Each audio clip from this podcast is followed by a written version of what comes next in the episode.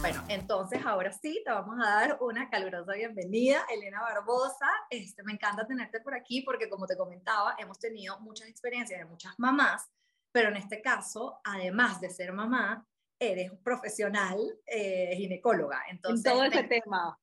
Todo este tema, todo está alineadísimo, así que aquí vamos a hablar un poquito de tu experiencia personal y de tu experiencia profesional. Bienvenida, Elena, a este podcast. Ay, vale, qué bella.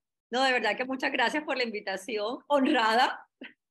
Eh, no, y, y, el tema me parece súper chévere porque de verdad a veces puede ser tabú y a veces no puede ser tabú y que como ginecóloga, a veces las, o sea, las pacientes le da pena preguntar todo esto, eh, se cohiben, hay unas que son muy abiertas y otras que se cohiben, que si van con la pareja pues van a tener más temor. Entonces, me parece súper chévere este, este tema de verdad que, que está sacando para que las pacientes se concienticen, o para las personas, pues, porque yo hablo de pacientes, pero para que se concienticen de todo esto eh, y, y, que lo vean como una forma natural, porque de verdad, como de pronto en el podcast anterior que, que pasaste acerca de la lactancia, pues no dar lactancia exclusiva no es, o sea, no es un crimen no darla, obviamente, entonces a veces el, la sociedad nos quiere satanizar con esas cosas, pero en realidad no darla no es así. Obviamente que lo mejor es esto, pero no satanizar a las mujeres que no pueden hacer ciertas cosas. Claro. Porque de verdad hay mucha depresión, hay mucha tristeza, hay muchos conflictos que pueden deteriorar a, a la persona y a la pareja como tal. Hay Entonces, mucha, de verdad, gracias, gracias por la invitación. ¿no? Hay Mucha- confusión, Sí. siento, que como que cambias y, y transmutas y tú cambias, tu esposo cambia, tu familia cambia, Todo cambia. cómo manejas todo eso a nivel hormonal. La segunda parte traeremos al lado profesional, pero primero, Elena, quiero que nos cuentes un poquito cómo ha sido tu experiencia de mamá, este, cuándo decidiste tener hijos, si fue una decisión, cómo pasó todo esto y cómo fueron como tus primeros meses postparto. Bueno, entonces te cuento, yo soy ginecóloga, para los que nos están escuchando, ginecóloga obstetra y, y soy experta en estética genital. Eh, y bueno, cuando terminé ginecología, yo estaba en Bogotá, me embaracé. Recientemente, Nada, de la nada, no fue planeado. estaba bueno, estaba de novio con el papá de mi hija eh, y bueno, y me embaracé y yo, pucha, no puede ser. Y yo dije, uno se le pasa en el momento que tú te embarazas así de la nada, si no, yo no estaba casado, o sea, yo terminé ginecología y en- al año siguiente ya embarazada, yo fue mi chica, y yo dije, comienza uno a pensar, no estoy casada, ¿qué va a decir mi familia? Eh, bueno, yo tenía mi trabajo, por supuesto, y yo dije, lo primero, abortar, ¿no? Dije, pero todo buen ginecólogo, acabo de terminar ginecología, ¿cómo se me va a ocurrir eso? No, no, no, no, yo voy a salir con mi embarazo, pase lo que pase. Ok, ¿ya? Entonces, bueno, ahí transcurrió mi embarazo, en realidad que que la persona que está, bueno, mi novio en ese momento terminamos, ¿ya? ok. Me dio la espalda en realidad. Depresión completa durante el embarazo, o sea, eso fue una cosa horrible. Mi pobre mamá sufría conmigo porque yo la estaba llorando, porque bueno, obviamente cuando uno está en embarazo, como estás diciendo ahorita, todo se altera, o sea, desde el cabello hasta el pie, absolutamente todo se altera, te cambia todo, la vista te cambia, el paladar te cambia, la sensibilidad te cambia, las hormonas te cambian, eh, los senos te cambian, el corazón, todo, absolutamente todo cambia. Entonces, obviamente uno está más sensible y yo en ese momento pues tenía la sensibilidad a flor de piel. Bueno, re- transcurrió mi embarazo. ¿De cuántos meses te que estabas embarazada? No, me faltó la menstruación porque yo soy una persona súper, súper puntual con mis ciclos menstruales. Entonces, fíjate que había suspendido unas pastillas y voy a, a descansar, lo que hacemos muchas. Voy a descansar, no a desintoxicarme porque yo sabía que eso no, uno no tiene, pero dije, "Ay, voy a descansar, a mí no me va a pasar nada, que jartera.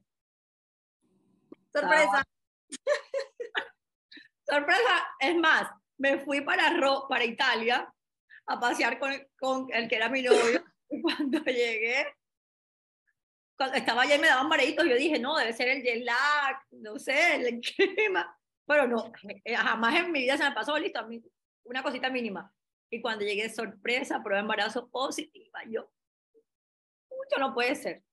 Y luego, sorpresa, papá del bebé. Sorpresa, papá y bebé, chao, chao, que te vaya bien. por Dios. Transcurrió mi embarazo y al final, pues, en realidad que yo estaba sola en Bogotá, después de especializarme. Ahí estaba trabajando, pero bueno, todo lo que me está pasando, me fui para Cartagena, yo soy de Cartagena. Bueno, estaba mi familia, mi mamá, mis hermanas, todo esto. Y mi primer embarazo o mi primera, mi, mi primera hija fue prematura. Ok. Nació de 32 semanas, a mí me dio una preclancia, una preclancia severa. Es más, estaba en un curso de preclancia y ya todo el mundo, oye, estás como hinchada, oye, estás como no sé qué, estaba, estaba hinchadísima. Dije, no, no, me siento bien, no hay nada. Y al día siguiente, la presión altísima, que mucho tiene que ver con el estrés y, bueno, y con predisposición genética, tiene que ver también. Eso te iba a preguntar, que tenía entendido también que Mari también tuvo preclancia, ¿no? Entonces... Mari, eh, creo que en el, no sé, no. Ah, yo no, tenía... Mari, no, no, no, Mari en el, en el, primer embarazo tuvo una ruptura de membranas, se le rompieron las bolsas, como dicen, y en el segundo fue, tuvo fue una hemorragia postparto. Ah, ok, ok. Ella la hicieron histerectomía y todo eso después del parto. Ok, ok. Entonces a mí se me subió la presión, bueno, 32 semanas, ginecóloga, los médicos siempre somos de alto riesgo, cualquiera que sea. Y bueno, me desembarazaron. Mi bebé pesó 1.300 gramos cuando nació. Eh, se me erizó la piel, era una cosita mínima. Ay, no, mi vida. Se te va a erizar la piel con otro cuento.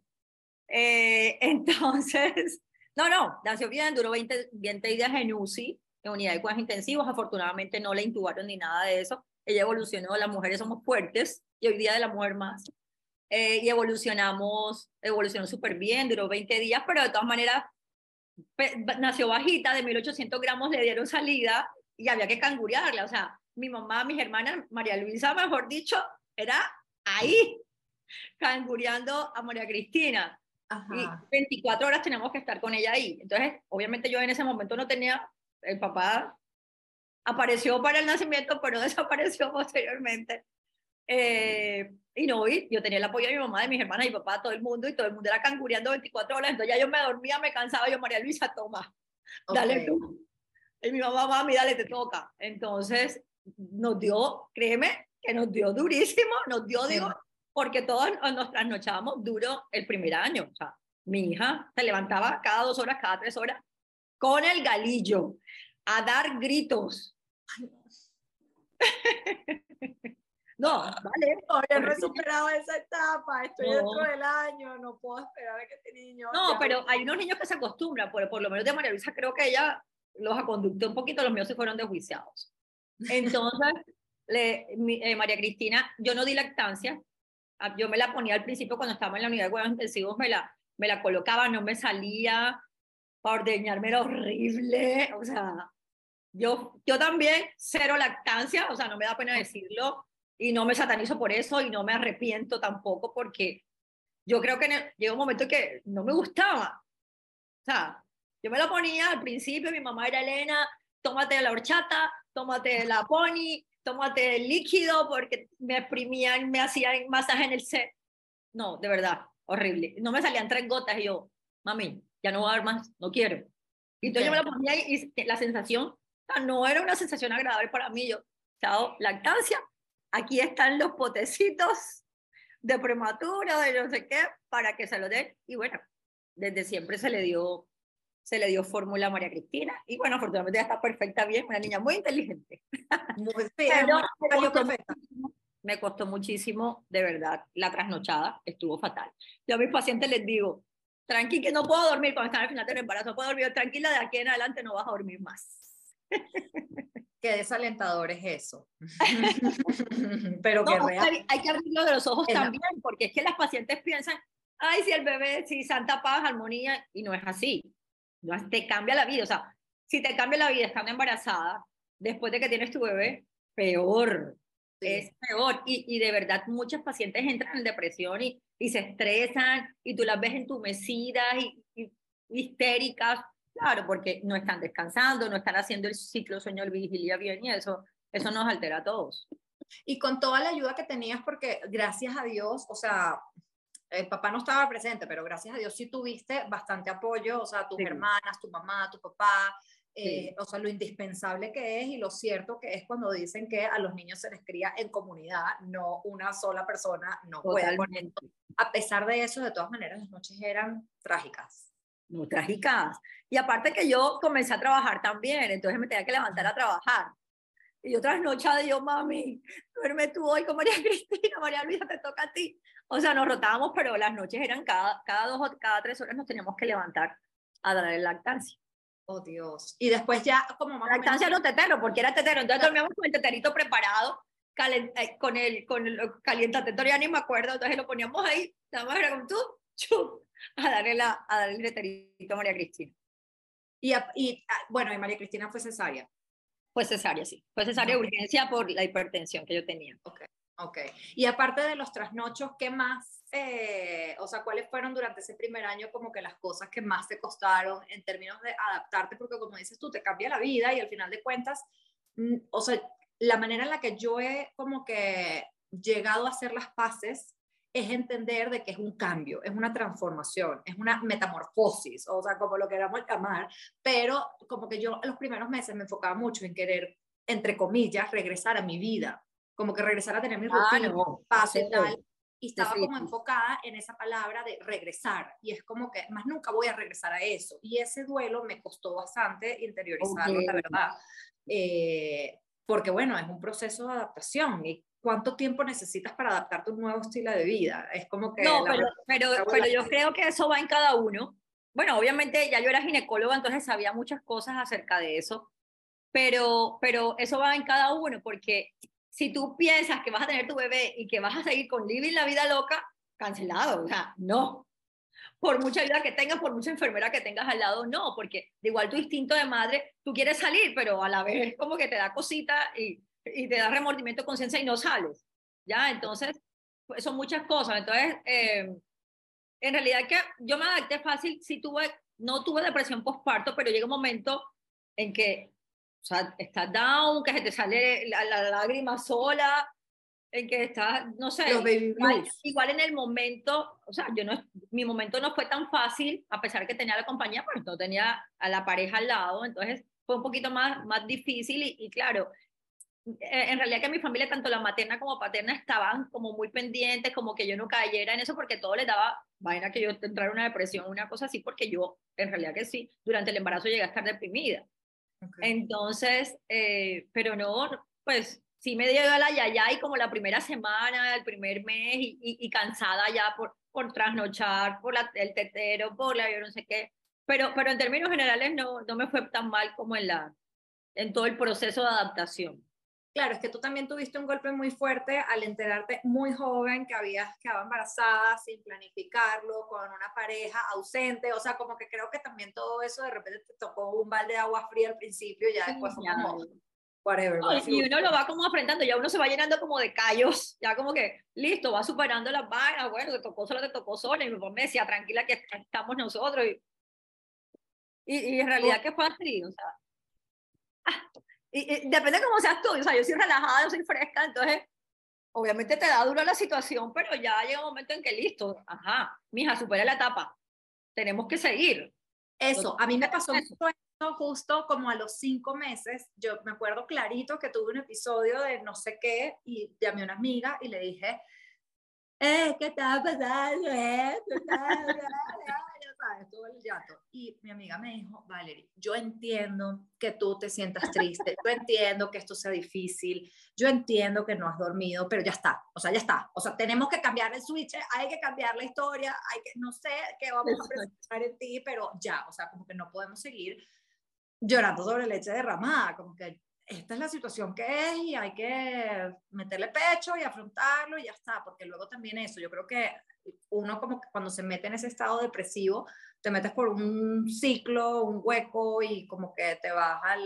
al no, y, si, y si de pronto te quedas ahí, ahí, ahí, llorando sobre la leche derramada, no sales y vas profundizando esa, esa angustia, ese temor, ese dolor, entonces, ajá, toca, toca que te den un espaldarazo para que puedas salir de esa, pero pero siempre hay una persona que, que, puede darte el espaldarazo, sea amigo, sea, sea familiar, sea lo que sea, pero no, no es, sí, no puedo salir, ya no puedo rumbear, ya no, no sé qué, porque, mira, yo soy súper rumbera. Entonces, al principio como, pucha, no puedo salir, bueno, pero siempre tenía una alcahueta y mi mamá siempre estaba ahí. Entonces yo salía con María Luisa, vamos, rumbeamos, no sé qué, ta, ta, ta, ta, Después de cierto tiempo, no fue inmediatamente tampoco. No fue inmediato, claro, claro.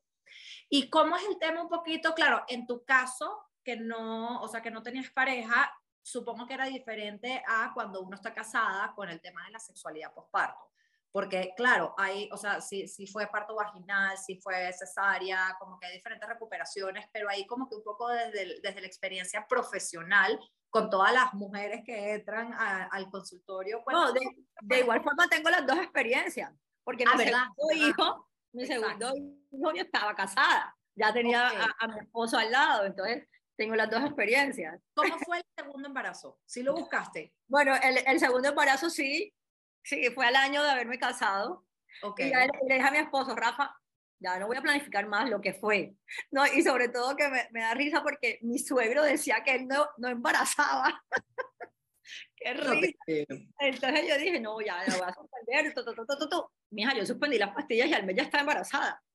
Por Dios, pero es que tú eres una máquina de ustedes, porque María Luisa también dijo que casi que los ocho días, o sea. No, no, yo suspendí a los 15, 20 días, qué sé yo, embarazada y yo, oh, Dios, no, pues igual, ahí sí fue una noticia súper agradable. Yo le decía a mi esposo, ¡ay, embarazada! Eh, le tiré la prueba de embarazo, mira, estoy embarazada, ya pasó, ya pasó.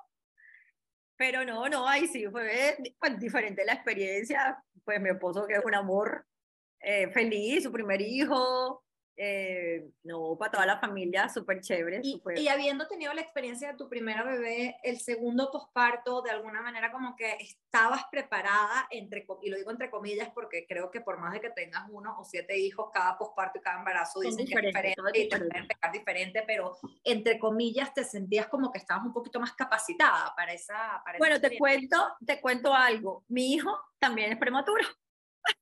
Oh, ok. ¿De cuántas semanas? Me subió la presión también. En este caso, pues estuve mucho, estuve hospitalizada un tiempo. No, mi, mi embarazo traumático. No, mi embarazo a mí no me dio ni náusea, ni vómito, ni nada. Yo estaba tranquila en los dos. No, no, uno que otro antojo no fue mucho, pero ya al final era que se me complicaba, me comenzaba a hinchar y se me subía la presión. Entonces Rafita nació de 28 semanas. Más mil gramos, mil gramos. Eso sí era una cosita, un kilo, y bajó a 800 gramos. ¿Qué? Eso sería una cosita, vale, chiquitica, una cosita que yo la agarraba aquí así. Mi amor, no. ¿Y por qué? También por complicaciones. Me subió la presión, pues tenía el antecedente de la hipertensión y cuando uno es hipertenso, o sea, si te pasa, te da una preclancia en el primer embarazo, tienes mucho riesgo del segundo embarazo y obviamente eso ya lo sabíamos, ya yo estaba tomando medicamentos para la presión, estaba, mejor dicho, súper eh, monitoreada. Sí, con, con, con, mis colegas y todo eso, pero nada, la presión arriba, arriba, arriba, arriba y tocó desembarazarme. Oh, por Dios. Rafita pues nació de urgencia también, porque la presión no se me controlaba para nada, estaba ya con, con la orina, con, orinando sangre, o sea, fue más complicada, fue más complicado el parto de Rafita, la, la cesárea de Rafita. Eh, bueno, nació y, y, se fue a la UCI, él sí lo intubaron porque estaba mucho más pequeño, eh, duró un mes y medio en la UCI, más o menos como 10 días eh, intubado. ¿Y, tú qué pensabas eso, ese primer mes? O sea, con los dos, con el segundo me imagino que ya de repente tenías como que estabas más... No, el, el, segundo tenía más compañía, pues por el lado de mi esposo ya estaba mi esposo, mi suegra, mi cuñada, ta, ta, ta, ta, ta, ta igual siempre con el acompañamiento de mi mamá y mis hermanas, pero, pero no fue fácil el segundo embarazo. pero ¿qué se siente, o sea, más allá del embarazo, qué se siente, y esto lo digo desde el fondo de mi ignorancia porque Joaquín fue un bebé que nació por cesárea, pero a las, o sea, tres días antes de, de cumplir 42 semanas, ¿qué se siente tener un Vale, ya iba para el colegio, se pelaba en la barriga tuya. Sí, sí, sí, él ya salió gateando casi. Oye, qué poco. Sí, sí, sí. Fíjate, pero a mí, mis embarazos, mis pipas eran súper chiquis. Es más, yo no tengo ni estudios de barriga. De mi hijo, del segundo no lo tengo. Ah, porque la barriga, yo esperando que saliera, que esperando que saliera la barriga, porque fue casi la mitad del embarazo. Entonces, esperando que saliera, no tengo foto embarazada de mi hijo, de mi segundo hijo. Oh, por Dios. Todos buscan de María Cristina así hinchada, no sé qué. De Rafita no. Yo, ahí no puede ser, no tengo foto de mi hijo. Eh, entonces, no, el primer mes fue súper duro. El primer mes de Rafita fue súper duro por el acompañamiento y todo, pero duro por, porque él estaba en la UCI. ¿ya? Entonces, de pronto mi experiencia no es una experiencia fácil de tener bebé al lado. Obviamente después me tocó vivir todo lo que la primera experiencia, la experiencia de, de la lactancia, pero, pero no fue fácil. aparte que donde yo tuve mis hijos, ahí trabajé. Yo trabajé en la unidad de cuidados intensivos neonatal, entonces ya yo sabía cómo eran las cosas. Ya era ginecóloga, obviamente, pero antes de ser ginecóloga como médico general trabajé ahí, entonces ya yo conocía a todo el mundo y sabía cómo era la didáctica y todo. Y mi hijo estuvo muy delicado, le hicieron transfusiones, la ventilación, no, de verdad que fue desastroso. Y cada vez que íbamos a mi casa, llegábamos a la casa, yo iba callada, o sea, yo salía de la UCI callada, yo no decía nada, o sea, y mi esposo era, ¿cómo lo viste?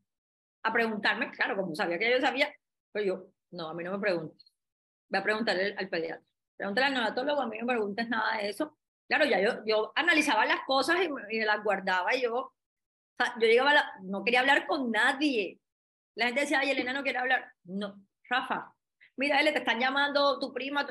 no quiero hablar con nadie. Nadie. Claro, debe ser difícil explicar, o sea, que en ese momento eh, lo, que, lo único que quieres es estar en UCI. No, y, y, sobre todo a saber que se ponía, se, agravaba, se mejoraba, entonces lo estubaban y me llamaban Elena, tocó otra vez intubarlo. Ay. Bueno, intúbenlo, o sea, pero bueno, afortunadamente transcurrió todo muy bien, un pelado muy activo, muy hiperactivo. Tampoco le di lactancia. ¿Por qué? Porque al principio los niños chiquiticos no pueden succionar porque se pierden calorías cuando succionan, cuando son muy pequeños. Entonces comencé a ordeñarme, todo el mismo proceso, cero pollito.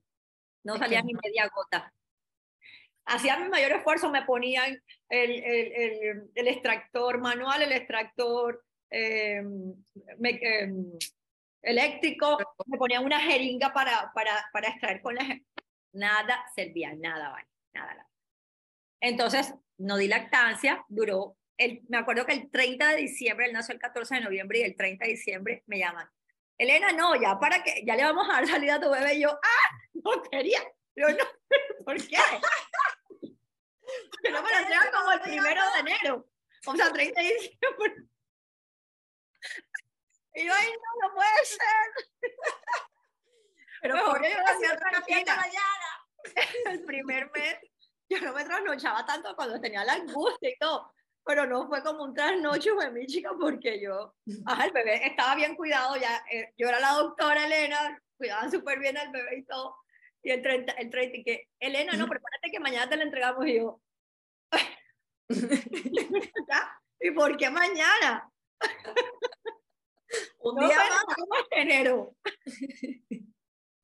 Qué cómica. Porque me tocaba el 31 de diciembre, o sea, el 31 de diciembre en mi casa, yo como preparativo y fue mi chica. Claro. ajá, pero bueno, nos tocó ya la felicidad y todo ese cuento porque estaba en la casa y obvio dejarlo un mes, un día más, eso es riesgoso, una infección, una cosa. Ya en el corazón, el corazón no daba para tanto, uno quería estar relajado. Claro, claro. O sea, él, él, pesó 1800 y de una vez, váyase por su casa. Es la dualidad, o sea, lo quiero, pero como que ay, ya sé lo que se me viene encima, entonces como que la trasnochadera, Claro. Tenías esa experiencia. Tan la lata con mi esposo nos turnábamos, o sea, tres horas él ahí dormido, tú, tú, tú, bueno, dale, se cansaba, bueno, él te toca a ti, dale. Porque también tocó cargarlo todo el tiempo. Claro, yo creo que más o menos como dos meses cangurearlo, porque fue más chiquitico, estaba más, más, más débil, por decirlo así. Claro. Pero, pero bueno, también las trasnochadas, pero creo que Rafita se comportó mejor, María Cristina duró un año jodiendo. Rafita sí fue menos, ya como que se acostumbraba más, aparte que siempre lo teníamos en el cuarto por ajá, ser prematuro extremo y todo esto.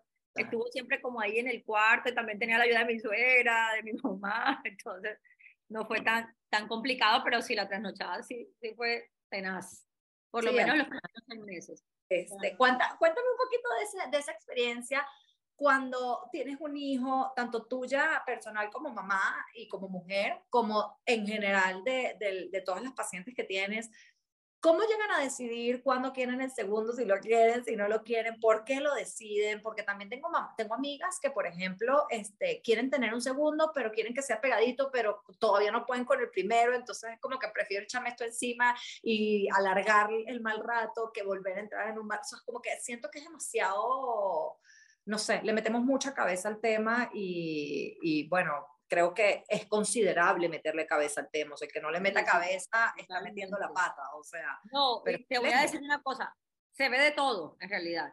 Una es que me dicen, no quiero más. O sea, ya, no quiero más. Entonces planificó una vez, Elena, olvídate, ta, ta, ta, ta. Hay otras que sí.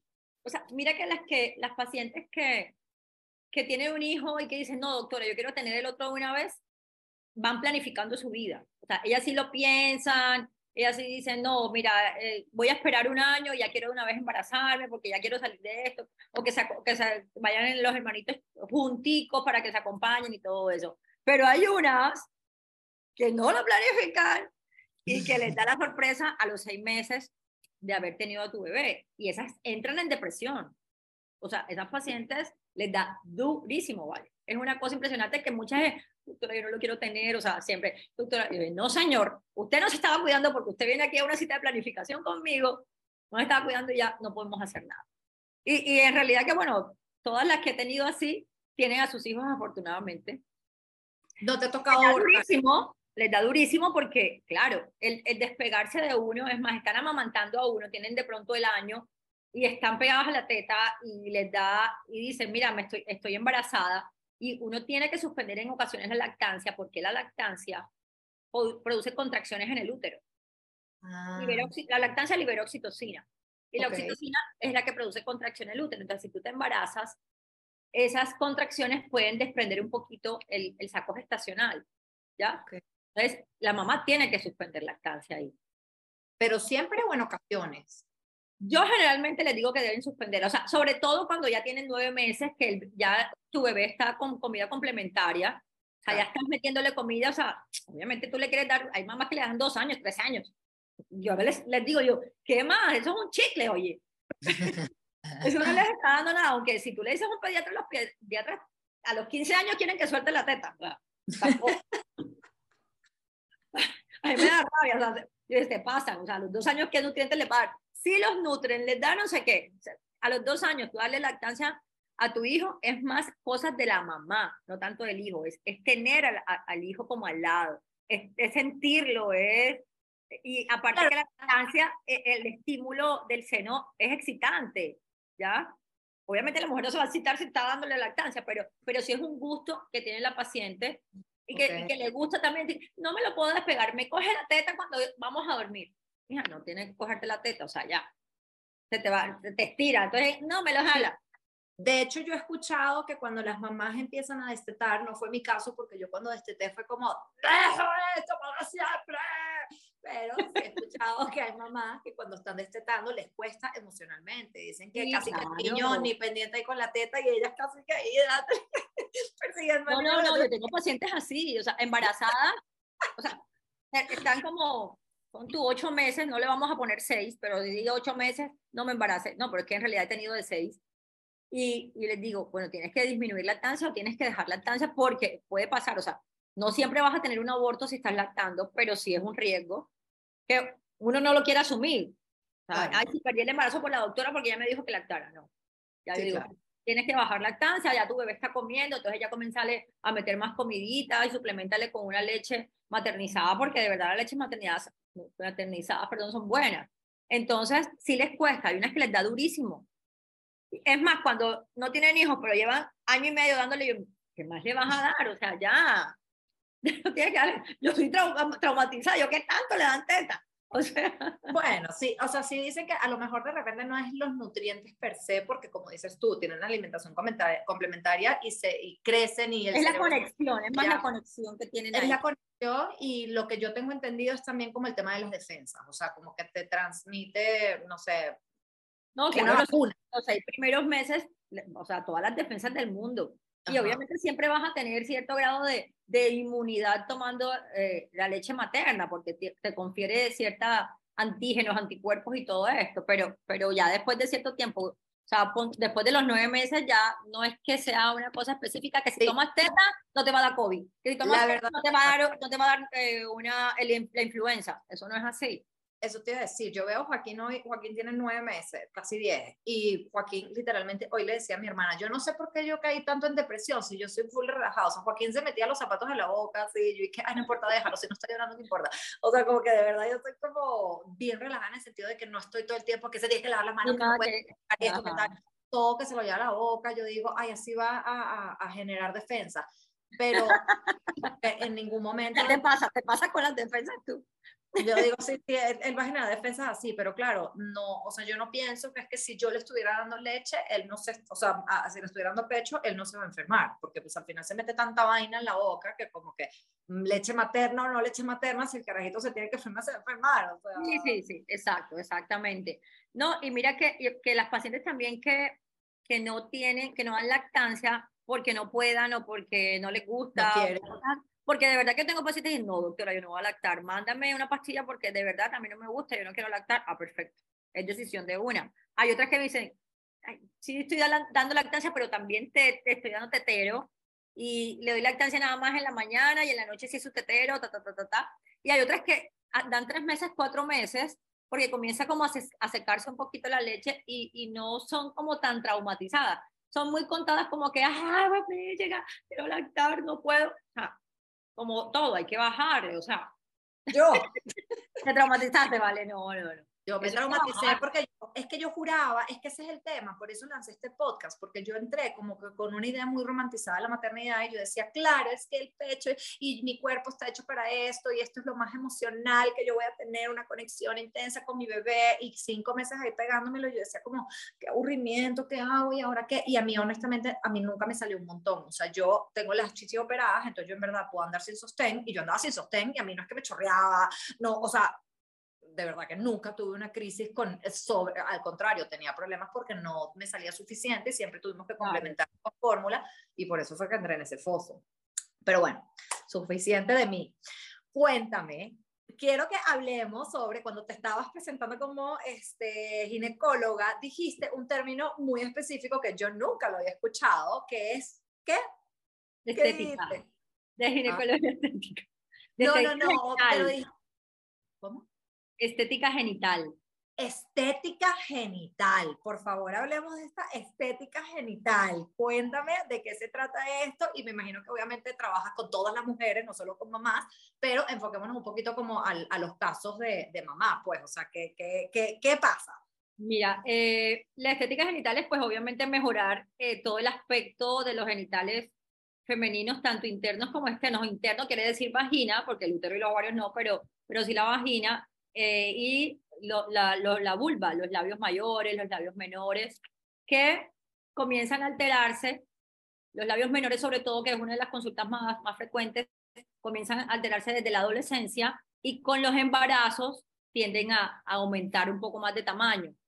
Y eh, también con los embarazos, por el peso de la barriga, como incrementa la presión intraabdominal hacia los órganos de la pelvis, hacia la base que es la pelvis, te da un poco de flacidez vaginal, ¿ya? Entonces, comienza con cierta sintomatología que las pacientes al principio no lo notan, pero poco a poco cuando ya comienzan con su vida sexual y todo, van notando los cambios, ¿ya? Ay, te iba a decir algo que me pasó. Bueno, entonces, eh, la estética, pues, es un boom que está ahorita, ya lleva varios años, 10 eh, años, algo así, en, en, el mercado, por llamarlo de esta forma. Eh, y, y, la idea, pues, es esa, es mejorar, así como te haces, te aumenta la boobies, te haces la lipo y todo eso, es mejorar el aspecto y sobre todo porque las mujeres ahorita nos miramos más los genitales. ¿Por qué? Porque antes tu mamá, tu abuela, tu tía tenían mucho vello en su zona íntima. Ahorita no tenemos nada de vello en nuestra zona íntima. O sea, ahorita queremos estar lampiña, queremos estar así. Ajá. Entonces, claro, si tú no tienes vellos que te cubra la zona íntima, te ves todo de tus genitales. Entonces, claro, te descubres, actualmente tú te descubres que tienes los labios menores largos, que tienes los labios mayores como plácidos, sin grasa, eh, que tienes el clítoris salido también o, el capuchón del clítoris también redundante. E, e, es como las cosas externas que más te pueden ver. Y es netamente estético en el sentido de a la vista o también tiene que ver algo con el placer? Y a esto quiero hilarlo a la pregunta famosísima de este, cuando empiezan las mujeres a querer tener relaciones después del, después del parto, porque el embarazo... Oh, ah, sí, no, no hemos volado ese, ese, pequeño pedazo. Mira, eh, esta generalmente es estético, pero hay muchas, yo tengo pacientes, he operado niñas de 14, 15 años, que es funcional, o sea, es una cosa exagerada, ¿vale? No, no te lo puedo mostrar, no te lo alcanzas a imaginar, pero, pero de verdad que que les, les, baja su autoestima, o sea, son, son acomplejadas y cuando yo las opero y les hago este procedimiento, cambian. Es impresionante. O sea, se sienten más, más abiertas, más libres. No quiere decir que con eso inicien en sexualidad, porque hay varias de las que he operado ni siquiera han tenido vida sexual, pero siempre me dicen, me cambiaste mi vida, me mejoraste mi autoestima, o sea, de verdad que eso le impacta a uno, o sea, te hace como el clic, porque de pronto las mujeres, ya que han tenido varios hijos, que se operen, listo, es más estético, pero en las jóvenes, en las pequeñitas, sí es más impactante todo esto. Eh, entonces, durante el embarazo, eso comienza en la pubertad, sobre todo los labios menores, y van aumentando, aumentando, aumentando, llega el embarazo y peor. Ok. Aumentar un poco más y todo esto, entonces después de la relación, cuando las pacientes tienen, después de la relación, después del embarazo, cuando las pacientes comienzan a tener relaciones sexuales y tienen esa hipertrofia que se llama así, hipertrofia de los labios menores, les va a incomodar un poco más. ¿Qué pasa? A veces las pacientes que se quejan que con la ropa se les nota, que cuando tienen relaciones, no tengo cómo explicarte, se les mete los labios, se les introducen, es la penetración y se les introducen en la vagina. Entonces, eh, es incómodo, se les lacera, entonces, es muy incómodo. Entonces, después del parto, cuando uno tiene parto o cesárea, la, esa, esa cuarentena, esa lactancia, las hormonas están sub y baja y hay un momento en que ¡plup! llegan al piso y te da toda la sintomatología como si estuvieras en la menopausia. ¿Ya? Cuando uno está en la lactancia, está en como si estuviera en menopausia. No vas a lubricar, no vas a, a tener el deseo sexual. Muchas van preocupadísimas. Yo no quiero hacer nada. Quiero hacer la doctora. Entonces, entonces me da pena a veces con mi esposo, pero doctora, yo no quiero nada. Entonces, se supone que en los primeros 40 días tú no debes tener relaciones sexuales. A veces los pacientes del, después del mes ya lo tienen, pero para eso está la cuarentena. Pero, pero como tienes todos estos cambios hormonales que te alteran, está el trasnocho, está el cambio de vida, eh, todo eso te va afectando. Claro. Sistema nervioso, en tu psiquis. Entonces, se comporta todo como si estuvieras en la menopausia. Entonces, por todas estas hormonas, por aquello de la lactancia, las mujeres que no lactan de pronto tienen menos esta, esta, esta disminución de la, de la sensibilidad o de la, del deseo sexual, eh, pero todas las que están en lactancia no van a, tener, a querer tener relaciones sexuales. O sea, porque no van a lubricar. Entonces, cuando comienzan a tener relaciones sexuales, dicen, doctora, no puedo, me arde, me duele, me fisuro. ¿Ya? Entonces, Siempre hay terapia a la paciente, se forman fisuras en la entrada de la vagina, porque cuando el pene entra y entra como forzado, siempre se forman como unas, unas rayitas chiquiticas que arden horriblemente y, a veces hasta sangran. Entonces, por eso es importante tener una adecuada lubricación. Ok. Entonces, obviamente hay que hacerle una psicoterapia a la paciente, bueno, tienes que concentrarte, no puedes tener a tu hijo al lado porque muchas tienen al hijo al lado, aunque el hijo no sabe lo que estás haciendo tú, pero te, ajá, te da angustia. Claro. Llorando y tú dándole, no se, no se concentra. Y tú sabes que las mujeres somos más mentales, los hombres son más visuales y nosotros... Todas las mujeres somos más mentales. Sí. O el 90%, 99% de las pacientes. No vamos a poner 99, 90 a 95% de las mujeres somos mentales. Obviamente hay unos casos que, mejor dicho, no tiene que ver con nada. Hijo grande, pequeñito, el que sea, está dándole. Pero, pero, pero muchas mujeres, si somos más mentales, entonces necesitamos todo ese preámbulo, toda la preparación antes de la penetración, las caricias, los besos, todo, el sexo oral, todo esto para mejorar, que tengas una buena lubricación. Okay. las pacientes a veces me dicen, doctor, es que yo hago todo eso y nada. Hay que ayudarse con un lubricante íntimo. Okay. No es pecado tener, utilizar un lubricante íntimo, que si tú eres joven y que ya estás en seis meses y nada de nada, ya hay que mirar otra cosa que esté pasando. Pero, pero sí puedes tenerlo a la mano, que si en un momento lo necesitas, pues utilízalo. ¿Ya? Ok. Y hay una, hay como un rango, ¿es la libido o el líbido? Las dos, la libido o el líbido, cualquiera de las dos. No es ni femenino ni masculino.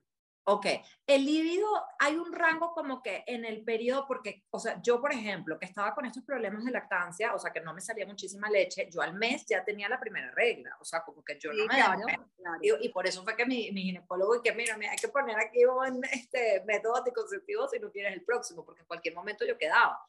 Pero el líbido sí como que se demoró, por más de que ya yo, entre comillas, regresé a... ¿no? O sea, esas ganas de ir a la cama, yo te digo, a dormir, o sea. Pero en este caso, vale, es porque tú, por el trasnocho, o sea, por el agotamiento físico que uno tiene, ¿ya? O sea, a pesar de que tú no das lactancia, como te estaba diciendo, yo tenía que levantarme cada dos o tres horas a darle tetero a mis hijos.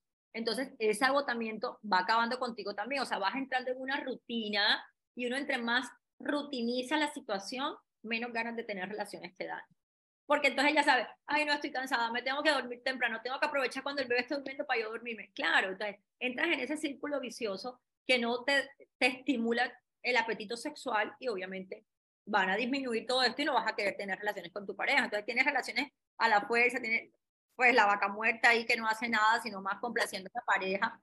Y no es la idea tampoco, porque uno tiene que también salir. Hazme lo que quieras, pero no me despierte. se me dio ladito y ya. Entonces pasa eso, que si tienes, no, así no es la si tienes al hijo al lado, si tu hijo está llorando, o sea, todo, todo te distrae, todo te cambia, entonces va a ser fuente de que no, no, no te active ese deseo sexual. O sea, desde esa perspectiva como profesional, como mamá y como mujer, tú podrías decir que una recomendación sería hacer el esfuerzo. Sí, claro. Yo a todos mis pacientes les digo, yo tengo que decir, Nora, yo no sé, yo viven aquí en Barranquilla, eh, están aquí en Barranquilla pasando su licencia de maternidad, pero viven en otra ciudad. Y está allá, pero no, que no venga, que se quede allá.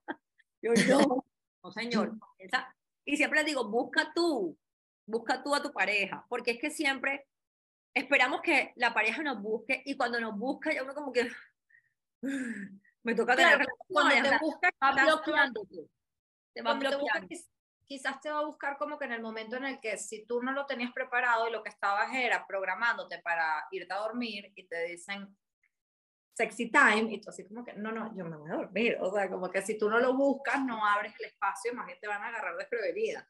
Sí, sí, no, desprevenida y no desprevenida, porque ya tú vas a contar y sabes cómo es la película, ya tú más o menos vas conociendo la cosa y, y comienzan, o sea, te mm. tocan y ya como que me toca tener relación, entonces comienzas a bloquearte y resulta que ahí es cuando no lubricas, te va a doler después de la relación sexual. Entonces yo siempre digo a mis pacientes, tienes que buscar a tu pareja. Si tú buscas a tu pareja, comienzas a acariciarlo tú y todo eso, eso te autoestimula, o sea, te va a excitar tú más, ¿ya? Ah. Entonces, siempre es importante que, que sea de, de ambos lados y si es de tu lado, muchísimo mejor. Ok, ok. Y desde esa perspectiva, entonces, eh, o sea, como que tú te atreverías a decir que quizás una de las cosas más retadoras, por así decirlo, de regresar a tener esa vida como sexual de pareja podría ser la mente. O sea, como que sí, de repente los primeros 40 días hay un tema hormonal donde tu cuerpo tiene que regresar, claro, durante el primer año yo me imagino que igual los órganos están, o cuánto tiempo se demora como que el cuerpo realmente a, a estabilizarse. Hasta volver a su estado normal 40 días. 40 días. O sea que los primeros 40 días sí es la excusa, pero ya después es todo 40 la días es la excusa completamente. no, como te digo, yo tengo parejas que al, mes ya están teniendo relaciones. ¿ya? Y bueno, no está mal. Después del mes de verdad que tú podrías tener. Hay mujeres que menstruan al mes, a los 20 días, o quizás comienzan a menstruar a los 3 meses por la lactancia. La lactancia afecta a la menstruación, no deja que te llegue. Entonces, a veces se vuelve irregular la menstruación, no es nada malo, a veces te viene todos los meses, pero normalmente la lactancia te vuelve irregular, entonces eh, la gente se confía de eso, tiene relaciones y por eso es que como tú comenzaste a tener relación, a, a, a menstruar y todo eso, hay que poner, o sea, tú no puedes decir, bueno, no me vino la menstruación, tengo los dos meses, estoy lactando y no va a pasar nada. No, te embarazas porque a los tres meses te puedes embarazar sin ningún problema. Claro. Entonces, eh, siempre les digo, no, tienes, tienes que prepararte mentalmente, ve películas eróticas, o sea, no esas pornográficas, sino eróticas, acaricia tu, piensa en cosas que te gusten sexualmente. Actualmente estoy recomendando mucho los juguetes sexuales. Ay, te iba a preguntar justo de eso. Te iba a decir, por favor, hablemos de los juguetes sexuales. No, yo lo recomiendo lejos, yo lo recomiendo. Y sobre todo, tanto con la pareja como tú sola. O sea, aquellas parejas que tienen mucho tiempo, si de pronto sin relaciones sexuales, o que con tú una vez al mes tienes relaciones sexuales, pero más es porque él te busca y no porque tú busques, porque uno entra también en la monotonía, ah, bueno, no tengo relaciones sexuales, no le importa, ya, ay, no me hace falta. Y no es la idea, o sea, te tiene que hacer falta. Ya una vez al mes tienes relaciones no está bien. ¿Por qué? Porque entras en la monotonía y se va perdiendo esa interacción entre parejas. O sea, okay. está volviendo como distante con la pareja. Hay parejas que les pasa, de pronto hay otras que viven felices no me, porque al hombre, actualmente a los hombres tampoco les gusta tener mucha relación. No entiendo por qué. Pero estamos entrando en esa era de que los hombres están, están un poquito más apáticos a, las relaciones sexuales y las mujeres estamos a veces un poquito más intensas. Ah, wow. En fin, entonces yo le digo a mis pacientes, cómprate un juguetico, un consolador, un vibrador, el Satisfyer, el, de la lengüita. ¿Para qué? Para que tú te autoestimules, para que te conozcas, para que te comiences a tener ese deseo sexual. A muchas mujeres les da pena. O sea, solas, le digo, ponte sola, nadie te va a ver pero les da pena con, con uno mismo, con ella misma les, les, da pena, pero comienzan, comienzan a, como a probarlo un poco y con la pareja también, o sea, con la pareja es súper chévere porque eso te estimula, si de pronto el hombre te toca un ratico, pero si tú tienes el vibrador y te lo colocas a nivel de clítoris o lo introduces a nivel vaginal y todo esto, van jugando con eso, obviamente va a ser satisfactorio para los dos, no solamente para ti como mujer, sino para los dos. Entonces, yo siempre lo recomiendo. y mira que tengo la, una, una experiencia de una paciente no de la, de la maternidad, fuera de la maternidad, que en la menopausia se le murió, le puso el COVID, y me decía, no me dan ganas de nada, no sé qué, estoy reseca, Elena, ta, ta, ta, ta, ta, ta. Y comencé a decirle, cómprate un juguete sexual, comienza a estimularte tú. Pues con los dedos tú te, no, no tienes un juguete sexual. Sí, no necesitas, exacto. Con los dedos te puedes estimular. O sea, le ha cambiado la vida de ella. O sea, es más abierta. Fue hace como 15 días a la consulta y me dijo, ha cambiado mi vida. No tiene relaciones y me siento más tranquila, me siento más, más abierta, me siento más... Y que de verdad uno se cohibe demasiado con ese poco de tabú y ese poco de vaina. Piensan que si uno compra un vibrador, entonces es la pervertida, es la mala, es la no sé qué. Bueno, de pronto ahorita tú eres una persona joven con tu pareja, eso no lo vas a pensar, pero, pero personas ya de más edad, sí pueden pensar un poquito de eso.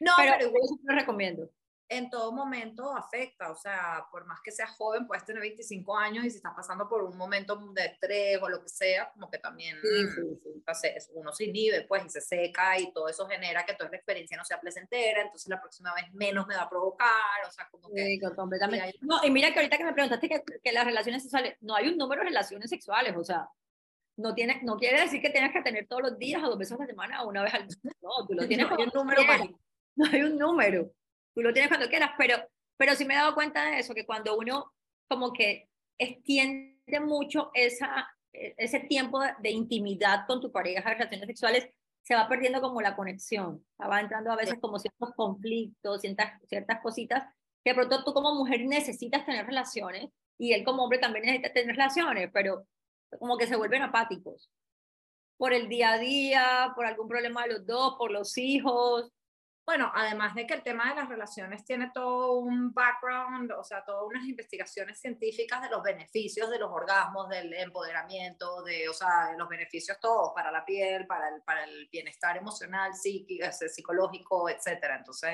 bueno, definitivamente es, una, es como hacer ejercicio, ¿no? O sea, de repente, ¿qué, qué, ¿cuántos ejercicios es bueno? Bueno, lo que sea bueno para ti, pero que te mantenga como que un balance, ¿no?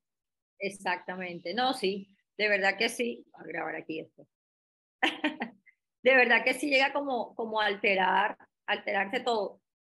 Yo soy como mente abierta.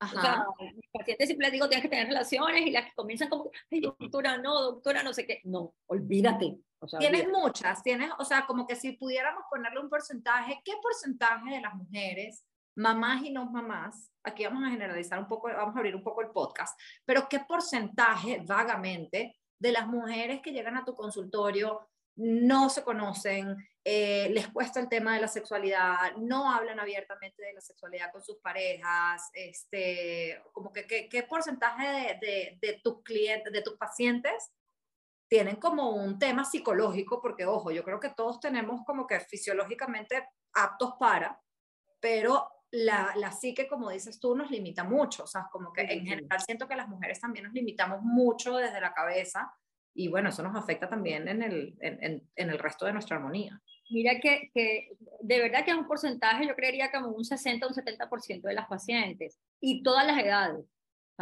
O quiere decir que porque estás lactando, entonces, no, obviamente ahí está todas las cuestiones hormonales y, va a pasar. Pero, pero tengo pacientes jóvenes de 25 años, de 30 años, que le digo, olvídate, o sea, tú no tienes que estar así. Obviamente tiene que ver mucho que si estás estresado, si tienes problemas con tu pareja, todo esto, pero, pero a las jóvenes yo me les meto más en la cabeza, o sea, no, no puedes estar así, esto no puede estar pasando, eh, hay que hacer algo, tienes que mejorar el preámbulo, y sobre todo porque sabes que los hombres son rápidos y quieren ir de una a la penetración, entonces eso tiende a afectar más a las mujeres. Ok, ok. Y ya volviendo, de verdad que es un porcentaje alto de mujeres que, que a veces les cuesta mirar o no llego al orgasmo o no estoy lubricando bien entonces, yo conozco mujeres que hoy en día son empoderadísimas de, de, su sexualidad, pero han tenido dos y tres hijos sin orgasmo. O sea, como que no, no, no evolucionaron y se No he tenido nunca un orgasmo, doctora. O sea, no sé qué es eso. Entonces, es más, a veces como por explorar, explorarte, tocarte, la pareja también que te explore, o sea, tiene, tiene muchas cosas que ver. Igual si la relación de pareja, la empatía que hay entre los dos, lo que hablen, son, es de todo, es de todo, pero, pero sí, sí se presenta muy frecuentemente eso. Wow. Y ya esta, esta pregunta sí más a lo personal, porque creo que profesionalmente en realidad no hay una respuesta fija, pero hacia lo personal, ¿tú qué creerías que es más importante, sobre todo los primeros meses parto, la relación, o sea, la pareja o los hijos? No sé, los dos. no, obviamente los dos vale porque Ajá, los hijos son los hijos, son tus hijos, o sea, tienes que estar pendiente de ellos. Y uno como mamá es como mamá gallina, o sea, yo soy mamá gallina que estoy pendiente de todas mis cosas, o sea, es la hora y yo mis hijos, ya estudiaste, ya te, ya comiste, o sea, yo estoy pendiente, yo estoy trabajando, estoy pendiente. A mi hija que tiene 14 años, bueno, María Cristina, estudiaste, póngase a estudiar, ¿sabes? Pero obviamente la relación de pareja, o sea, estar bien con tu pareja, si tú no estás bien con tu pareja, perdóname la palabra, te cagas tu día. ¿Ya? Porque eso es todo, o sea, si, si ya comienzas con la mala cara con él, eso te va como, como dañando el día, eh, el trabajo, a pesar de que tú cambies el chip cuando estás trabajando, pero, pero ya va cambiando todo. Y si, como te dije ahorita, si, si las relaciones sexuales son cada mes, o sea, no, van a tener como interacción, como unión, como momentos juntos. una vez al mes un momento juntos. Así sea que se acaricien nada más, que no haya penetración, pero una sola vez momentos juntos. Entonces, se va dañando esa relación de pareja. De verdad que los dos son importantes porque uno te conlleva a lo otro. Y obviamente quitando, lo obvio, que es que tienes que atender a un niño para que sobreviva. O sea, quitando ese factor que es muy No, no, yo creo que tener a la pareja, la pareja es sumamente importante, o sea, de verdad, porque bueno, exacto, ahí y te ayudan y, se queda ahí, yo era un ratico o lo que sea, pero sí, tener a la pareja me parece que es sumamente importante. O sea, las personas que no es ser dependiente de tu, de tu pareja, de tu esposo o de tu novio, pero, pero sí, sí te ayuda, es que no sé cómo decirte, sí te ayuda como a mejorar tu día a día. Entonces, sí me parece que sea muy importante siempre tener un bienestar con tu pareja. Claro, Sí, yo también creo que es súper importante y creo que ese es otro tema, por eso lanzaba la pregunta, porque creo que, creo que eso es un tema que cuando pensamos en el embarazo, pensamos en el posparto y pensamos en las noches de, o sea, desveladas, pero no pensamos ni en la depresión posparto que puede afectar a un gran porcentaje de mujeres y es una cosa biológica que por más de que tengas toda la ayuda del mundo y por más que tengas un parto maravilloso y lactes como una vaca lechera, puedes tener depresión postparto y es muy posible y probable. Entonces, como que aparte de eso, que no se, no se habla, que no se prepara a los círculos de apoyo tampoco, porque este también es el, uno de los propósitos de este podcast, es que de repente tú no estás embarazada, pero tienes a una amiga, tienes, ¿sabes? A una prima, una hermana que está embarazada y que tú ves que está pasando por cosas difíciles y ya con las conversaciones de otras mujeres, tú puedes decirle, oye, es que conozco otras mujeres que están pasando por lo mismo, o sea, como que no eres la única. Pero aparte de eso, también siento que no tenemos conciencia sobre el impacto que tiene tener bebés en las relaciones. O sea, como que los trasnochos. A mí Mauricio me decía en un, momento, pero Gordy, si estás tan cansada, ¿por qué no nos turnamos las noches? Y yo le decía, uy, no, porque es que una noche que él, no se trasnochó, se levantó a las 5 de la mañana, o sea, no, corrido, pero Pobrecito, estaba trasnochado a las 5 de la mañana. Él estaba trasnochado porque se levantó a las 5 de la mañana, como aquí llorando, que no se calmaba. Se quedó dos horas con él mientras yo lograba así descansar un poco y tal. Bueno, el humor de perros, obviamente ese día vulgarmente cada uno nos mandamos a la mierda y decía, no, no, no, no, no, es que uno de los dos tiene que estar descansado. Entonces, como que en ese sentido, creo que nosotros particularmente lo que nos ha funcionado es verbalizar, entre comillas, los roles de cada uno. Es decir, yo me trasnocho pero tú tienes la paciencia para lidiar conmigo mañana, porque como yo me voy a trasnochar biológicamente, o sea, esto no quiere decir que yo sea una bruja ni que mi personalidad sea una mierda, pero biológicamente voy a estar más intolerante, voy a tener menos paciencia, taca, taca, taca, taca, y entonces puede ser que reaccione de cierta manera. Entonces, como tú estás descansado, tú tienes que tener la paciencia. Y más o menos lo mismo nos ha pasado con, con la relación, o sea, como yo me, me he volcado más a Joaquín, porque bueno, lo obvio, hay que, o sea, un bebé que tiene que sobrevivir, tiene que estimularlo, y todo el cuento, él se enfoca un poco más en mantener la, o sea, la pareja viva y bueno, también toca uno a veces hacer el esfuerzo, o sea, pero creo que el, el, verbalizar esos acuerdos ayuda un poco a que, eh, como que siento que muchas veces quedamos como, ay, que fluya. Bueno, bueno, chévere que fluya, pero ya va, o sea, no fluye. No, fluye, no fluye, porque yo espero algo de ti que tú esperas de mí, que entonces nos quedamos... ¿Tú piensas, tú piensas que él va a hacer esto, o sea, se lo imagina uno, puta, no lo hace y... ¡Ah! ¿Por qué no lo hace? Porque no, a veces no se les ocurre. Entonces ellos también piensan de uno que va a hacer esto y no lo hace. Y, y, de verdad que eso, eso es una de las cosas que más afecta a las parejas, que no verbalizan, que no hablan, que no se dicen. Es impresionante. Y, y, existe, eh, es muy, muy, muy frecuente eso, que no hablen entre la pareja para que se, como que se den los roles, exacto, para que tú estés descansada y el otro pueda hacer y todo eso, y como para que se pueda compenetrar mejor la, la situación. Así como tengo parejas que relaciones a la loca, o sea, son felices, ¿verdad? El hijo está, está aguantando y tiene el, el, bebé ahí. ¡Oh, por Dios! Es más, durante el embarazo hay, hay unos que me dicen, doctora, mi esposo nada, no quiere, me toca ayudarme con mi amiguito, no sé qué, tú, tú, tú, tú. Imagínate, bueno. entonces, claro, en el posparto también les da temor a ciertos hombres. Exacto.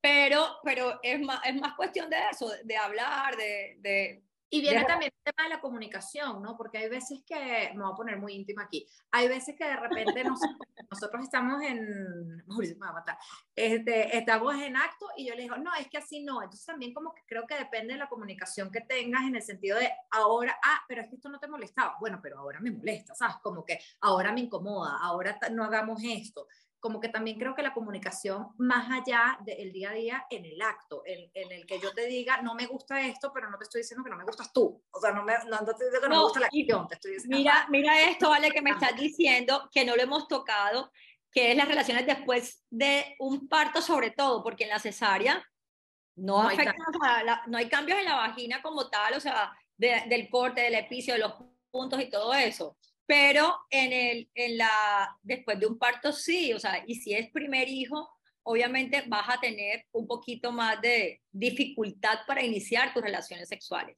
¿Por qué? Porque cuando uno hace una, una episiotomía, una episiorrafia, que es cortar, generalmente cuando es primer parto, uno tiende como a, a proteger y todo eso, pero las pacientes tienden a desgarrarse y a veces son unos desgarros más grandes o más feos que hacer una episiotomía. Entonces, a veces uno calcula, de no, esta paciente mejor cortarlo un poquito para que, para, que no se, para que no se desgarre, porque de verdad cuando, cuando se desgarran son unos desgarros desastrosos. Bueno, mi ginecólogo también me decía, cuando estemos entrando al parto, te voy a cortar, porque él me decía, independientemente que te vayas a rajar o no, va a abrir, va a haber una apertura, y yo prefiero que esa apertura sea recta para coserla más fácilmente, a que la vaina se desgarre por todas partes, y luego cómo coso yo eso, y, y sí, sí, sí, sí, no, total, total, no me voy a picar, doctora, no me o sea, si uno lo tiene que hacer, es mejor hacerlo. Mejor y entonces cuando vas a tener relaciones, después de, de, de de este parto, yo siempre le explico a mi, a mi paciente, mira, al principio te va a doler, te va a molestar. ¿Por qué? Porque es aquí sobre esta zona, entonces esta zona es como la base donde afirma el pene cuando entra la vagina. Entonces, esta zona de aquí es molesta. Ah, y hay puntos ahí. Claro, ahí se ponen unos puntos, pero los puntos se reabsorben. Eso desaparece. Y eso queda como si nada, ¿ya? Eso queda como si nada. Pero siempre, uno, está el temor de tener la relación sexual y que te vaya a doler. Y dos, que te puede molestar después de esa, de esa, de esa incisión que se hace en esta zona. Pero eso es molesto en las primeras relaciones, pero ya después se te pasa, o sea, eso generalmente un porcentaje muy bajo de pacientes van a tener dolor para toda la vida en esa zona. De verdad, porque el perineo y la vagina y la vulva, los genitales externos, son muy complacientes, o sea, ellos cicatrizan súper bien, pueden tener el desgarro de miércoles, pero si, bueno, si tú lo suturas y todo, cicatrizan muy bien, o sea, no quedas como con ese dolor, el coito, la dispareunia, la cosa, por, con la relación sexual por ese tipo de cicatrices. Entonces ya en un segundo parto es mucho más fácil. ¿Por qué? Porque ya el segundo parto no te picamos o no te cortamos un poquito. Ya el segundo parto sale más fácil porque ya tú tienes más amplitud de la vagina. Ya se te distiende más la vagina. Entonces es, es ocasional que te pueda abrir un poquito pero la tendencia normal es que no. Y si tienes un tercer y cuarto, menos. Ya salen espontáneamente. Y ahí se aplica este dicho coloquial que, o sea, a medida que vas teniendo hijos, pues se va abriendo la vagina y ya la penetración no se siente igual. Sinceramente sí. Y te lo digo porque como ahorita lo, hago la estética genital, eh, yo también hago piso pélvico. ¿Ya? Entonces se siente mucho esa pérdida del, tono de la vagina. De pronto mm. no, estás, no estás ancha ahí, que el, hueco se ve. No, no, no, no. ¿Qué pasa? Que, que la vagina es tónica, la vagina es cerrada, y con, con, los embarazos como tal, sea parto cesárea, por el peso que te decía ahorita, por el peso del embarazo, hay comienza a, a, como a estirarse los músculos y los tendones que se encuentran a nivel de la vagina. ¿Ya? Entonces, siempre la paciente va a quedar con un poco de flacidez. Y si tú tienes un parto, a pesar de que el parto es lo más fisiológico, natural y todo, es peor, ¿ya? Se te distiende más porque pasa la cabeza del bebé. Entonces, ese estiramiento estira los, los ligamentos y estira los músculos y a veces los desgarra, que, que hay lesiones que uno ni siquiera ve, o sea, no son, no son visibles porque está la piel, entonces se, como que se estiró el músculo, se desgarró ya. Okay. Ya vemos el corte que está aquí. Entonces, claro, cuando yo valoro a los pacientes después del parto, siempre existe cierta, cierta flacidez para, para contraer la vagina. Entonces, por eso muchos pacientes, obviamente con el primer parto, puede que te pase y puede que no, generalmente pasa, pero, pero hay pacientes que tienen buena, buenos músculos, hacen ejercicio y no, no tienen tanta flacidez vaginal, pero aquellos que son más flojitas o que la, la calidad de los tejidos es malo, sí van a tener mucha más flacidez. Entonces comienzan las fugas de orina, comienzan a, disminuir la sensibilidad con la relación sexual. Como te digo, no es a todas, no es a todas porque si no nadie pariera. Pero, pero sí es un porcentaje como grandecito de pacientes que tienen eso. Y bueno, ahorita hacemos el tensado vaginal. Se utilizan las bolas Kegel, no sé si las has escuchado, que son unas bolas que se meten en la vagina para, para mejorar la contracción. Los ejercicios de Kegel, que yo a todos mis pacientes se los digo, siempre, siempre le hago, aprieta, suelta, no sé qué, Así es que tienes que hacer, y tengas o no tengas hijos, tengas o no tengas parto, tienes que hacer los ejercicios de Kegel porque a uno se les va. Eh, ¿Cada cuánto? ¿Cómo es eso? ¿Cómo es eso? ¿Todos los días? debes comenzar a hacerlo orinando. Aquí hemos hablado de todo. Debes comenzar a hacerlo orinando porque no siempre sabes hacer el ejercicio.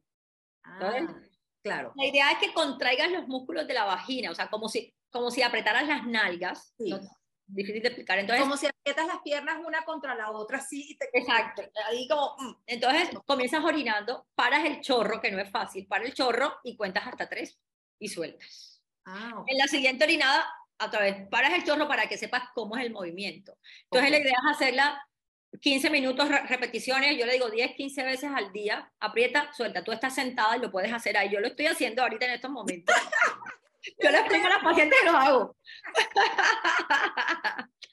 Es más, ahí. Aprieta, suelta, aprieta, suelta. A ver, vale, dale pues. al ritmo, al ritmo. Si estás acostada, puedes hacerlo. Si estás teniendo relaciones, puedes hacerlo. Y tú al apretar es placentero también para el hombre. Mejora la fricción durante la relación sexual. Eh, entonces, entonces, es importante, pues, con los partos, a medida que entre más partos tengas, más ancha va a estar la vagina. se va a anchar, o sea, eso es inevitable. es fisiológico, pero actualmente es patológico. ¿Por qué? Porque comienzan los gases, ay, que doctora, tengo como peditos en la vagina cuando tengo relaciones. O me baila mucho el pene de mi pareja cuando tengo relaciones, o lubrico y me brica mucho y no, y no siento. Y hay hombres que también, porque a veces van los hombres, o sea, las parejas y me dicen, doctora, es que no, siento casi, la siento muy ancha, no sé qué. Y yo he operado a las pacientes por los hombres, okay. porque por la relación sexual. Entonces, todo eso tiene que ver. ¿Y tú qué le dirías a una mujer que está embarazada y que no está segura, o sea, que, que, que, quiere tener parto natural, pero justo por todos estos comentarios sociales de que entonces, este, bueno, no comentarios sociales, explicar que, que sí pasa, deciden, no, no, no, no, yo quiero cesárea porque no quiero que, me, que, que, se me alborote la cosa allá abajo. No, no, y tengo muchas que me dicen eso, yo no quiero parto. O sea, van de bueno, yo soy pro parto, sinceramente. Me gusta atender el parto, entonces, aunque eso, para los ginecólogos es súper camelludo, ¿viste? soy pro parto, pero a veces dos días de trabajo de parto, no, Dios. Este, y sobre todo que los partos salen como en la madrugada siempre, los míos, pues. Trasnocho. Pero, pero pues si, te, si se da todo para tener un parto, pues ten un parto. Después vas donde la doctora Elena Barbosa y te hago el tensado Pero tú sí recomiendas que por, por naturaleza. Pero si a mí me dicen, no quiero tener, porque me voy a, estoy ancha, doctora, olvídate, yo no quiero que mi cuca esté no sé qué, tú, tú, porque a mí me dicen eso, no quiero que mi cuca, yo no quiero sentir nada, porque muchas, vamos, cesárea. Claro, no, es no, no, convenzo a la paciente que no, o sea, es lo que tú quieras. Así como hay pacientes que se enfatizan, quiero parto, parto, porque si no, el parto, yo, yo siempre digo, no te enfrasques porque si tú no puedes tener un parto, primero está tu bebé. O sea, si, si no puedes tener un parto, si no se dieron las cosas, no se dan las cosas, no puedes tener un parto y hay que hacer cesárea. Pero no te puedes meter la cabeza de que sí, tiene que ser parto, doctora, porque si no, no, no se puede, no se puede.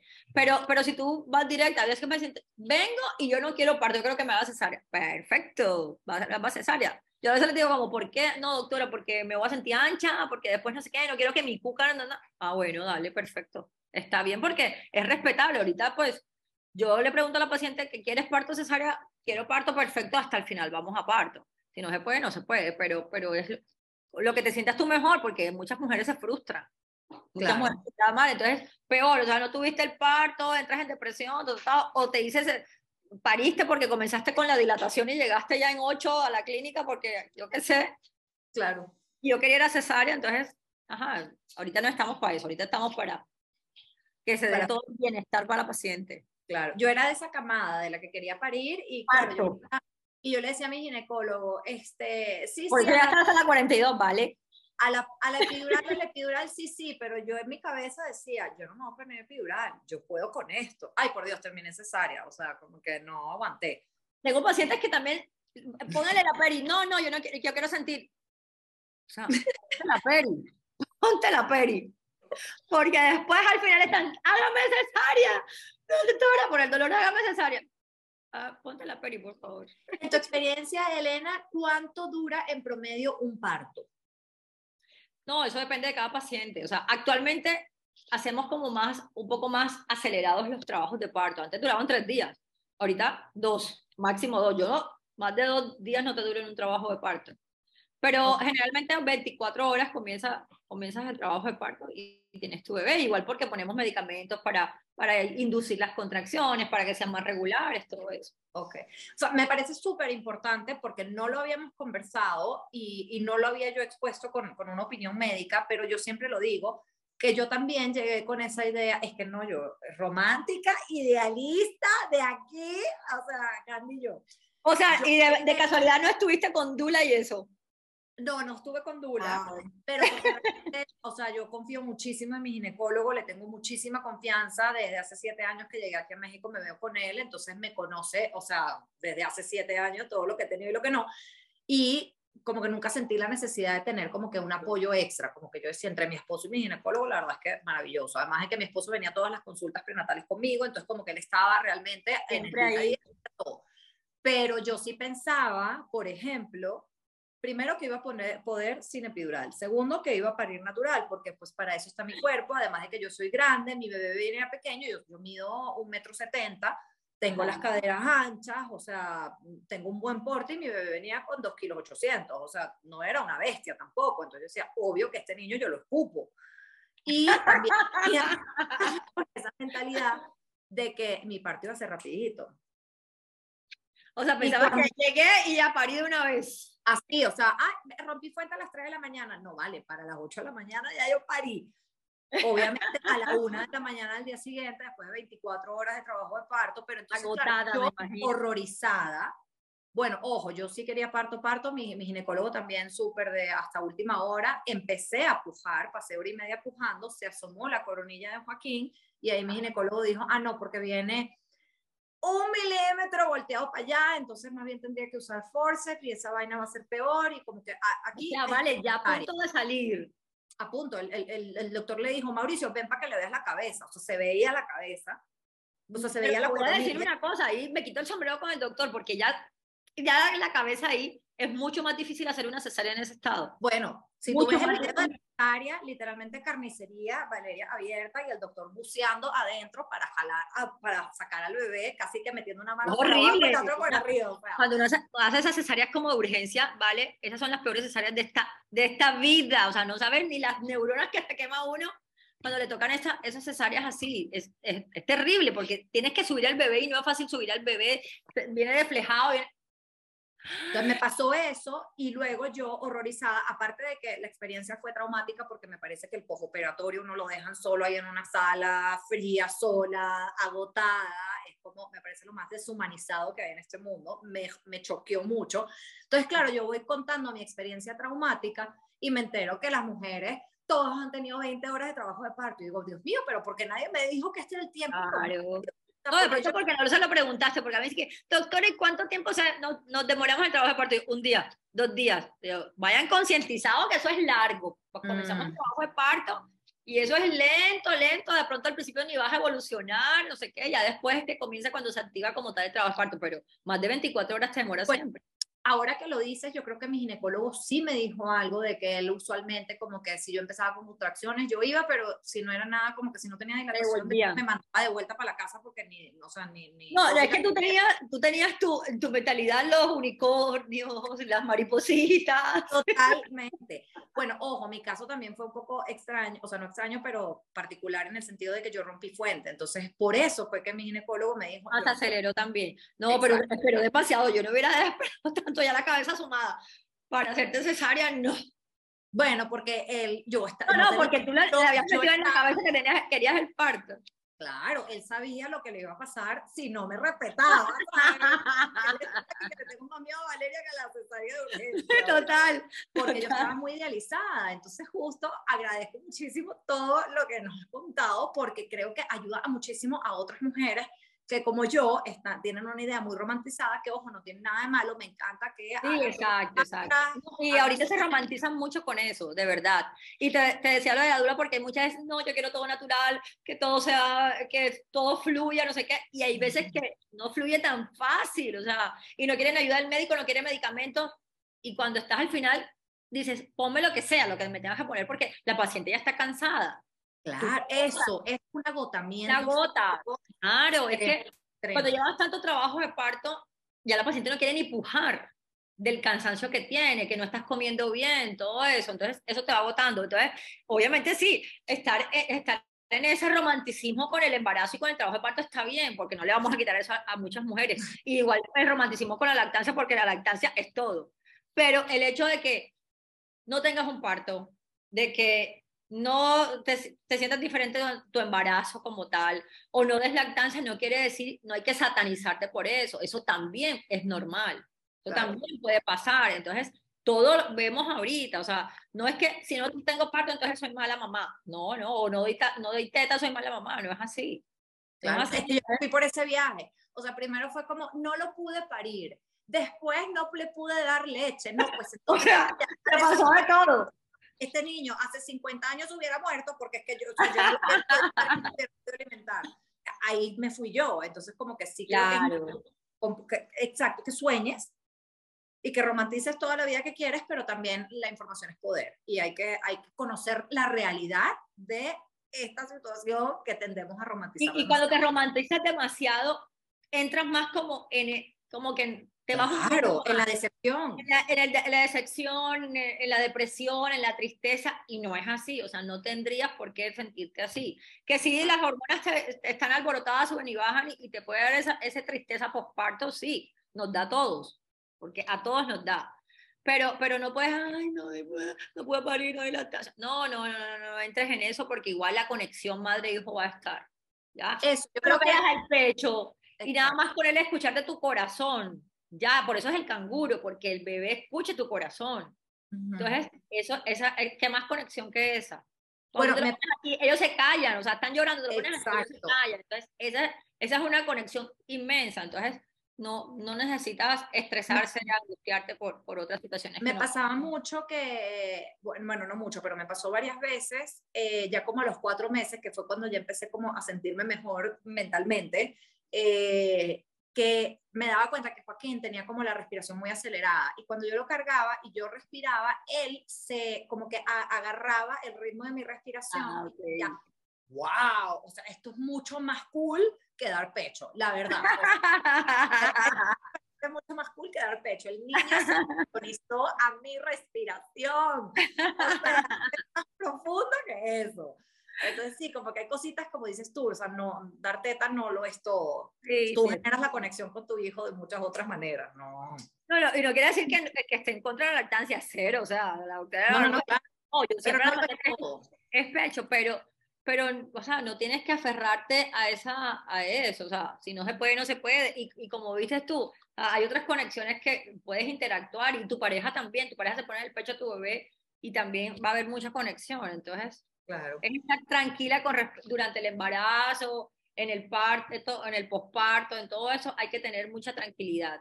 Y sobre todo porque el trasnocho te va a afectar, el estrés te va a afectar, si, si le sumas a que no das lactancia te va a afectar. Entonces, ya con el trasnocho es suficiente como para que... Te... tienes toda la razón. Ya con lo que es, es suficiente. No nos inventemos más.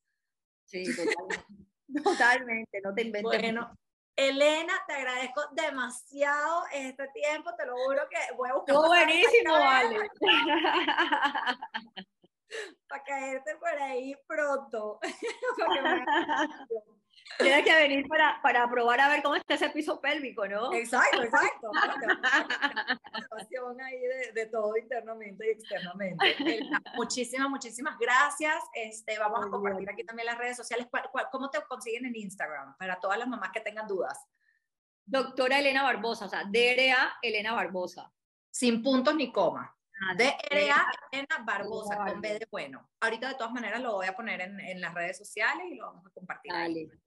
Muchísimas gracias, Elena, por tu tiempo. Te quiero mucho. Vale, no, buenísima tu, tus historias también, ¿no? No, no me había enterado de todo esto que había pasado contigo. Y mejor dicho, que, bueno, menos mal ya superaste todo esto y ya estás viviendo tu maternidad libremente, que es como uno la tiene que vivir. Eh, y no, no, de verdad que gracias por la invitación ha sido gracias a estas conversaciones. O sea, yo, yo hice este podcast por mí, porque yo necesito escuchar estos consejos y en el camino me doy cuenta de que hay otras mujeres que también les falta un poco esta información. Entonces, vamos a hacerlo, vamos a tener conversaciones difíciles, pero de experiencias reales públicamente. Totalmente. Mira que, que mi hermana, nosotros somos tres y María Luisa no dio lactancia. Yo no di lactancia, pero Julieta sí. O sea, no. una vaca lechera. ¿En serio? Julieta, ya. ¿Hasta, ¿Hasta cuánto? Porque el de Julieta ya está grande. Bueno, Julieta, Julieta como, como siete meses, ocho meses. Ella sí ya como que, o sea, le salía y todo, ya y la peladita, mejor dicho, era pegada al seno, pero ya sí la fue destetando de a poquito y no sé qué, y ya dijo, no, ya está bueno, ya no más, pero ya lactancia, pero dos mil por ciento. Bueno, vamos a, vamos a llamar a Julieta para hablar de eso. Se toca ahora la otra, la tercera. La vaca lechera, la tercera barbosa, ya para cerrar, para cerrar la Para cerrar el ciclo de la barbosa. gracias, Elena. te, mando, un abracito, te quiero mucho, me saludas, amado. Joaquín, un beso gigante. y gracias por, por esta invitación tan bacana. A ti, gracias por estar aquí. Un abrazo.